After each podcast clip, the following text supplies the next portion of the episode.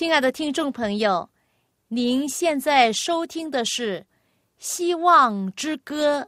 希望之声，跨过山，越过海。希望之声，传送上帝的慈爱。从今后，不再徘徊。只要有主在你心怀，从今后不再失望，因有主赐给的希望。亲爱的听众朋友，您好，我是肖阳，很高兴我们又在空中见面。那今天呢，晶晶有点不舒服了，所以呢，她没有在我身边。那他就要向大家问好哦，你好吗？今天朋友，如果有上帝在你的心中的话，那你的内心就有平安，有喜乐。你相信这个我说的话吗？朋友，你有没有遇过有一些官员或者是你的上司、你的领导，他们曾经是偏行公义，比较自私，而且呢喜欢。推卸责任，而且呢，有一些事他应该是承受责任的，他就不愿意承受，而且呢，知错还故意的犯。而你是他的属下，你就没有话说，也不敢说。你有没有遇过这样的情况？你如果要面对这样的上司的话，你的心中的感觉是怎么样？是不是感觉到不能行出你的公义呢？你的心有没有不平，为这儿而烦恼呢？今天呢，我跟你分享一个故事。那这个故事呢，是记载在马太福音里面二十七章。那里讲到有一个人物，他的名字叫比拉多，他是一位罗马政府的官员，是特别管犹太人地区的一位巡抚。那当时呢，耶稣就被捉拿了，然后被非法的审问，然后呢，犹太人的宗教教师们、那些祭师还有官长们，就带耶稣绑着他，把他带到巡抚比拉多的衙门里面，周围呢有卫兵看守，审判厅里面很快就挤满了人，比拉多。对耶稣起初没有什么好感。这个罗马巡抚，当时候呢，从他的睡房里面匆忙的被请出来。当时啊是半夜深更，他很不高兴被人吵醒，来判断这个案子。他准备呢，就又摆出最严厉的态度来审问，到底是谁来麻烦他这么晚的时候。当他转过身来要审问犯人到底是谁，他知道呢，犹太人当局呢要他赶紧的审问，要处判一个人。这个人呢一定是个重要人物，因为现在是深夜的时候，凌晨的时候，所以这么急要叫他起来要做审问。比拉多先看一看这些人怎么样看管这个囚犯。他把锐利的视线转到耶稣身上，他从来没有看过有如此善良和高尚风度的人。在耶稣脸上，他看不出有任何的犯罪的痕迹，或者是惧怕的表情，也看不出有什么的粗暴反抗的态度。他看到的却是一个举止安详、态度庄重的人。耶稣的风度在比拉多心中留下了良好的印象，于是他的天良发现了。他以前曾经听说过耶稣的作为，他的妻子也曾经告诉过他耶稣怎么样医治病人，怎么样使使人复活等等这样的神迹奇事。如今这一切呢，好像梦幻一样，重新的浮在他的心头上。于是呢，他就问那些。带耶稣来的人，他说：“这人是谁？你们把他带来做什么？你们控告他什么呢？”犹太人张皇失措了，他们知道自己不能证实控告耶稣的罪案，所以呢，不愿进行公开的审问，只是这样回答说：“他叫拿撒勒的耶稣，是个迷惑人的。”比拉多再一次问他们：“你们告这个人是为什么事呢？”祭司们没有回答他的问题，只是急切的说：“这人如果不是作恶的。”我们就不把他交给你了。犹太的祭司们，他们想对这位软弱无能、优柔寡断的比拉多，他们是不难贯彻他们的计划的。因此呢，他们就希望比拉多现在也不加审问，就处死耶稣好了。他们恳求比拉多在犹太国的这个大节期上，就是逾越节这个节期里面。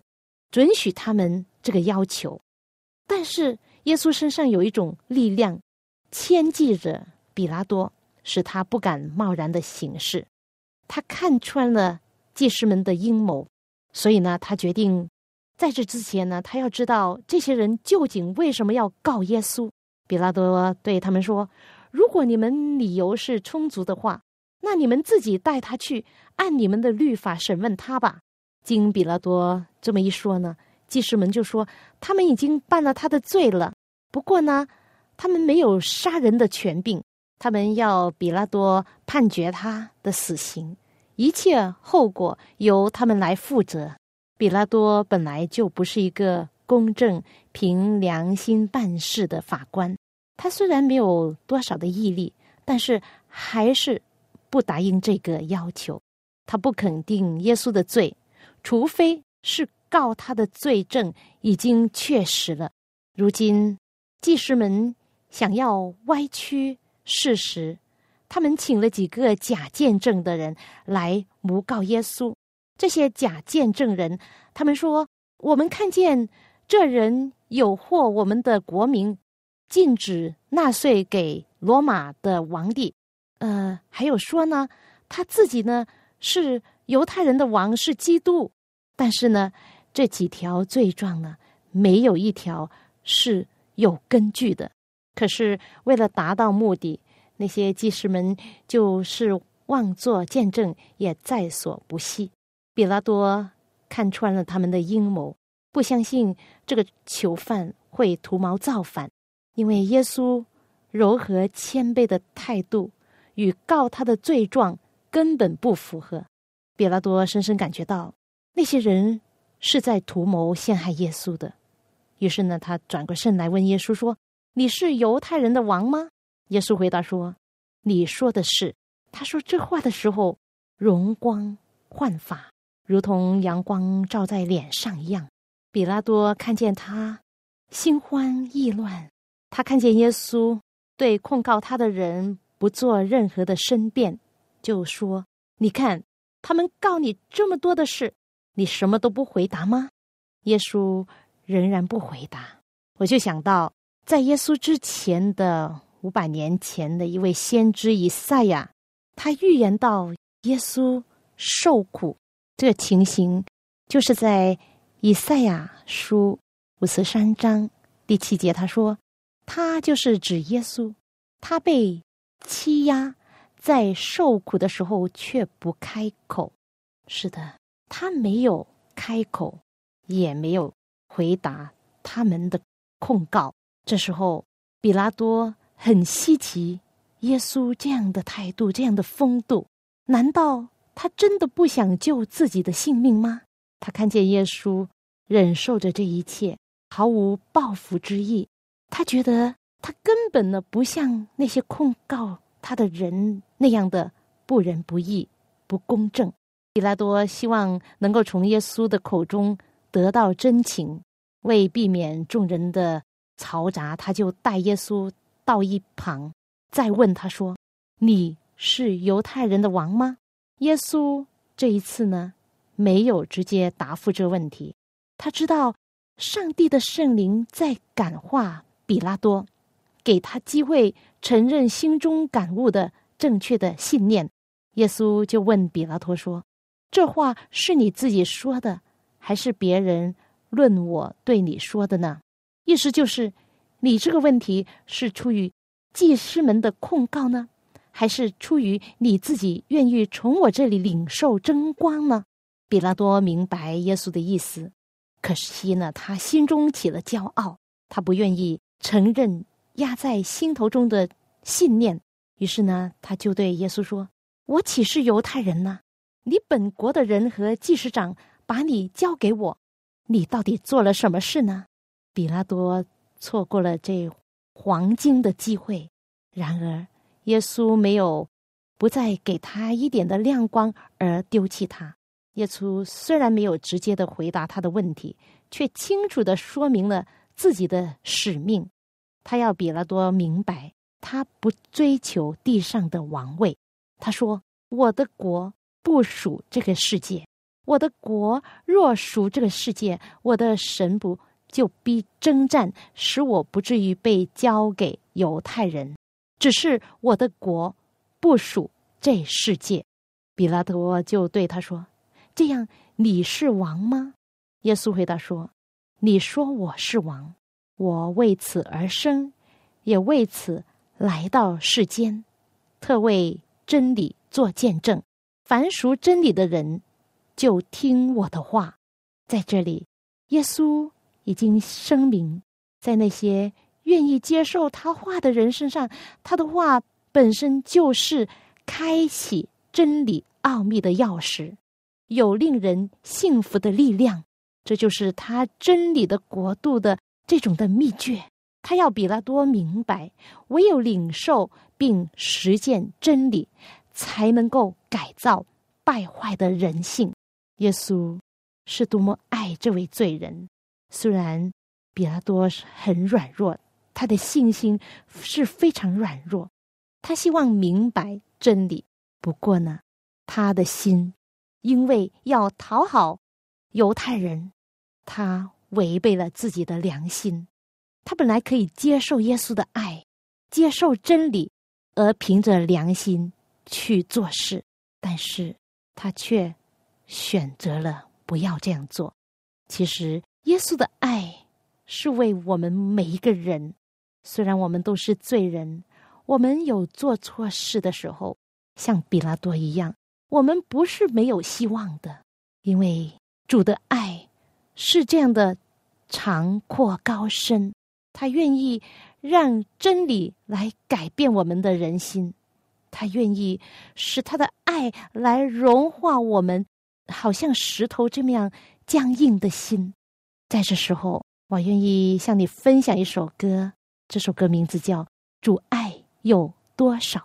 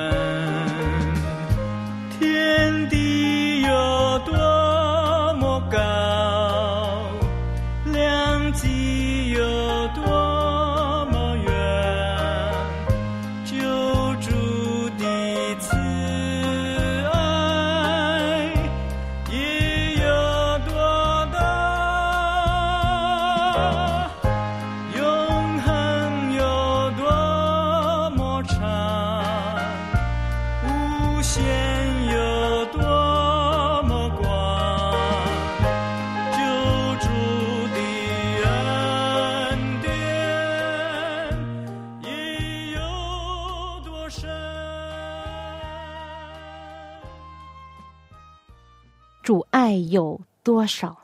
当时比拉多有明白真理的愿望，但是他心里烦乱，他希望接受救主耶稣的话，心中愿意知道究竟什么是真理，怎么才能够得到真理。于是他问耶稣说：“真理是什么呢？”但没等耶稣回答，外面非常的嘈杂，他就想起自己的责任，因为呢，外面祭司们喊叫着要求立即的行动。于是他出去到犹太人那里，强调声明说：“我查不出他有什么罪来。”这些话是出自一个。不相信上帝的法官之口啊！对那些控告耶稣的以色列官长们，他们的虚伪是一种严厉的谴责。祭司长和长老们听见了比拉多的话，就非常失望。他们大声的喊叫说：“耶稣叛国的影响是全国皆知的，而且呢，他说啊，耶稣煽动百姓。”在犹大遍地传道，从加地利起一直到这里。这时候，比拉多还是无意定耶稣的罪。他知道犹太人控告耶稣是出于仇恨和偏见，也知道自己的职分是什么。按理，耶稣应该是立即获得释放。可是比拉多因为怕百姓对他心存恶感，如果他不肯。把耶稣交在他们手中，势必引起混乱，他难以应付的，所以他就害怕起来。他一听说耶稣是从加利利来的，就决定把他送到西律那里去，因为呢，当时啊，称着西律王的是加利利的省长，正好呢，现在在耶路撒冷城，所以呢，他就把审问的责任就推到。西律的身上，于是呢，他就把耶稣交给兵丁，就把他送到西律那里去审问。圣经说，这位西律王看见耶稣就很喜欢，他从来没有见过耶稣，但是因为听见过他的事，久已想看见他，并且指望看他行一件神迹。他问耶稣，看看耶稣能不能够当堂的。给他行一件神迹，是出于好奇的心。那当时呢，耶稣他明白他自己在世上的使命，他来不是要满足无谓的好奇心，他来是要医治伤心的人，是要拯救罪人脱离罪恶。但是对那些把真理踩在脚下的人，他没有半句话可说。当时。西律王就大怒，脸色发青。他转身向众人骂耶稣是骗子。他和兵丁呢，都藐视耶稣，欺弄他，给他穿上华丽的衣服，就说啊，犹太人的王啊，这样子，呃，嬉笑他。他们还喊着说，如果你是骗子的话，那么你死在人的手中也是活该。如果你是上帝的儿子，那你就行个神迹。来救自己吧！希律王不敢批准耶稣的罪案，他想要逃避这可怕的责任，于是呢，就把耶稣送回罗马的审判厅去，送回比拉多的衙门里面。比拉多大为失望，非常的不高兴。当犹太人同他们这个囚犯回来的时候，他就非常不耐烦的问他们要他怎么办。他提醒他们，他已经审问过耶稣，没有查出他有犯什么罪。他又告诉他，他们虽然提出许多控告耶稣的事，但是一条罪状也不能成事。况且呢，他已经把耶稣送到加利利分封王的西律那里去。西律呢是他们本国的人，就是他也查不出他有什么该死的罪。比拉多就说：“故此。”我要责打他，把他释放了。在这一点呢，比拉多显出他的懦弱。他既然声明耶稣是无罪的，却要鞭打他，以此来讨好控告他的人。为了向暴徒妥协，他宁愿牺牲正义和公理，就是到了这个田地，上帝也没有让比拉多盲从的从事这件事。从上帝那里来了一个信息，警告他不可行他所要行的事。应着耶稣的祷告，曾有一位从天上来的使者向比拉多的妻子显现。他的妻子在梦中看见了耶稣，并与他谈过话。比拉多的妻子虽然不是犹太人，但是当他在梦中看见耶稣的时候呢，就毫不怀疑耶稣的品德和使命。他认定他就是天上的君王。他。从梦中醒过来，于是呢，他立即的写信警告比拉多。比拉多正在犹豫不决，不知道如何办理的时候，有一个送信的人从人群中挤了进来，把他妻子的信递给他。他打开信，看着信里面说：“这一人的事，你一点不可管，因为我今天在梦中为他受了许多的苦。”比拉多的脸色。变白了，矛盾的情绪围绕着他的心，他真的是心慌意乱，他迟疑不能做决定。祭司们和官长们却进一步的煽动民心。这时候，比拉多突然想起一个惯例，就是呢，借一个可以在每一年的逾越节呢，可以释放一个囚犯，所以呢，他可以借此呢来。释放耶稣，其实啊，这种的风俗啊，是异教徒发明的，没有公理的。可是犹太人却视为至宝。这时候呢，罗马当局呢，扣留着判了死刑的囚犯，叫巴拉巴。这个巴拉巴呢，他做了很多的坏事，他围绕了很多的国情的秩序，使世道不能够正常，因为他做了很多的。恶，他也煽动了很多的暴动的行为。但是呢，当比拉多转过身来，非常恳切的向群众说：“你们要我释放哪一个给你们？是巴拉巴呢，还是这位称为基督的耶稣呢？”众人就恐叫的回答说：“释放巴拉巴给我们，我们要巴拉巴。”那比拉多就问：“你们要我释放？”犹太人的王给你们吗？但是他们还是喊着说：“除掉这人，释放巴拉巴给我们。”比拉多一次又一次的问他们：“这样，那称为耶稣的，我该怎么办他呢？”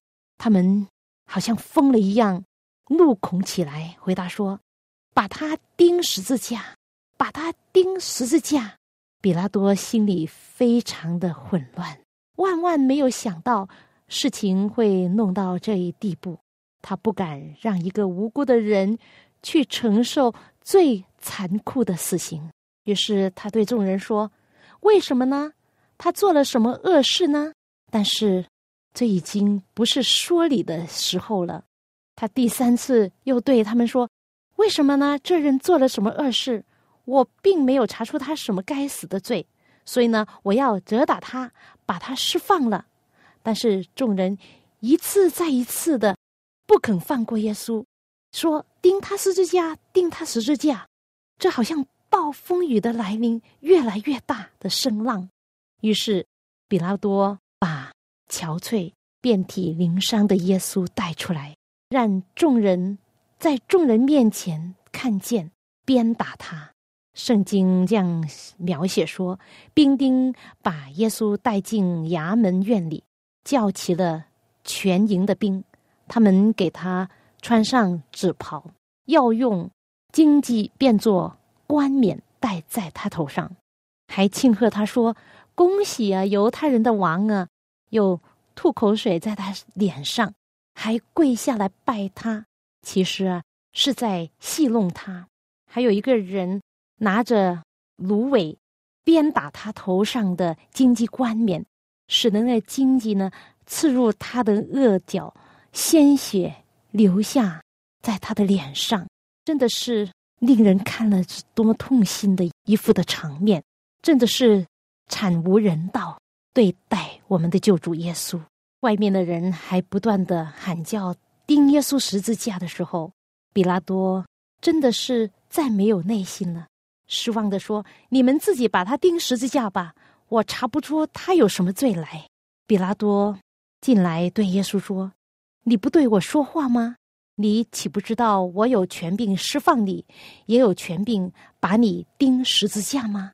耶稣回答他说：“如果不是从上头赐给你的，你就毫无权柄办我。”是的，耶稣在这时候，他站在那里是有权柄的，这是比拉多可以看出来的。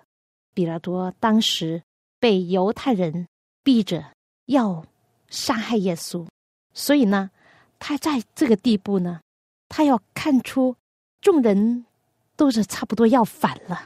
于是呢，他就想出一个办法，他拿了水，在众人面前洗手，说：“流这一人的血，罪不在我，你们承担吧。”其实，皮拉多这样的行为呢，是偏行公义，他以洗手自我欺骗，以为罪就不能临到自己，让人误以为是错能够变对。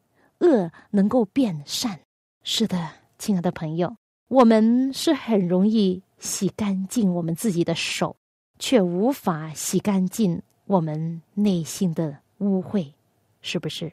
就好像比拉多一样，我们不能推卸自己的责任。如果我们自己犯罪，我们要来到神的面前，求他赦免。唯有。主耶稣，唯有上帝能够洗净我们的罪。在约翰一书一章九节说：“我们若承认自己的罪，上帝是信实的，是公义的，必要赦免我们的罪，洗净我们一切的不义。”我们是要拒绝他，还是要接受他这位生命的主呢？亲爱的朋友，今天你可以接受耶稣。可以借助耶稣的怜悯和大爱，借着他来洗净我们心中的不义，洗净我们的罪污。好，因为时间的关系，今天我们就分享到这儿。如果您对信仰有什么问题的话，欢迎你写信来给我们。我的名字叫肖阳，我的电邮地址是 y a n g at v o h c dot com。谢谢您的收听，我们下一次再会。有一天你也被吸引，仰望他，愿做他朋友。心